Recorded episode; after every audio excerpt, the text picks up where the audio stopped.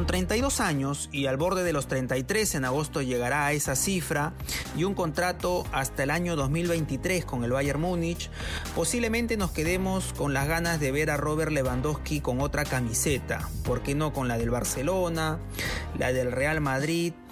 Verlo en la Premier League, ¿se imaginan? Lo que podría ser un Lewandowski en el Manchester City, tal vez en el United.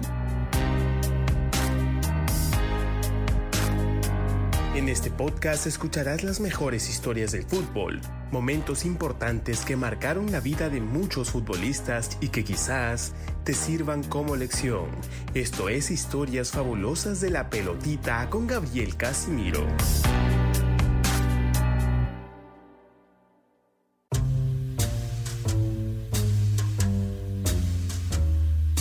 El tema es que Lewandowski siempre ha tenido una conexión muy especial desde chico con los deportes, ¿no? Él se va gratis, recordemos, del Borussia Dortmund al Bayern, donde es el máximo referente actualmente, donde eh, no se cansa de marcar goles cada fin de semana o a mitad de semana en algún torneo europeo, en la Champions.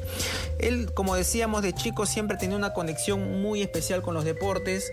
Varios de sus familiares eh, se desarrollaron en diferentes disciplinas. Su mamá fue seleccionada de voleibol, su hermana luego le siguió los pasos y su papá fue futbolista pero nunca eh, llegó a estar en la élite. Lo máximo que pudo conseguir fue estar en equipos de la segunda división de Polonia.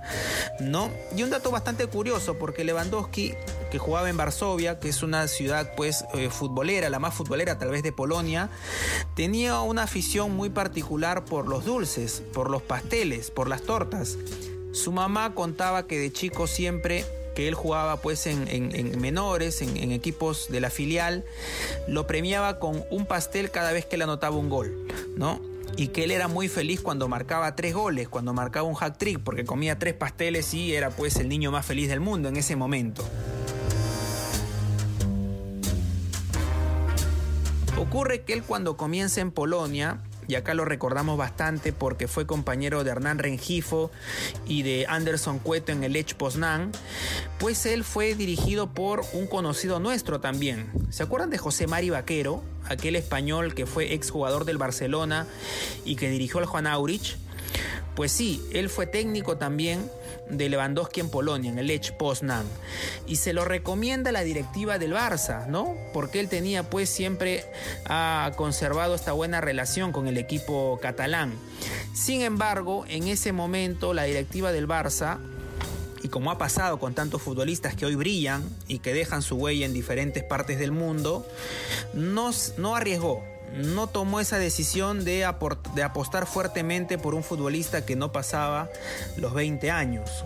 Al final Barcelona quería un delantero ya hecho y derecho y terminó fichando a David Villa, el Guaje Villa, que igual lo hizo bien en el Barça, ¿no? No tuvo de repente esa explosión eh, en su comienzo con el Valencia, pero sí termina siendo un jugador importante para el cuadro culé. Sin embargo, ahí queda la espina de si el Barcelona hubiese apostado por Lewandowski, ¿no? ¿Qué hubiese pasado, se imaginan?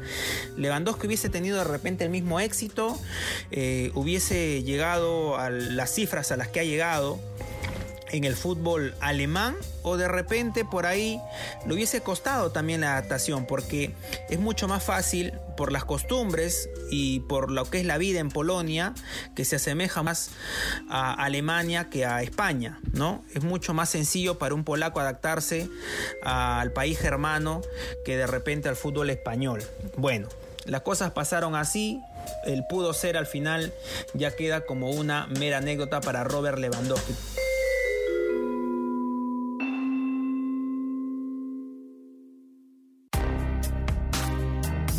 ¿Ustedes qué piensan? ¿Acabará cumpliendo su contrato? De repente en junio por ahí volverán a tentarlo del fútbol español, del fútbol inglés.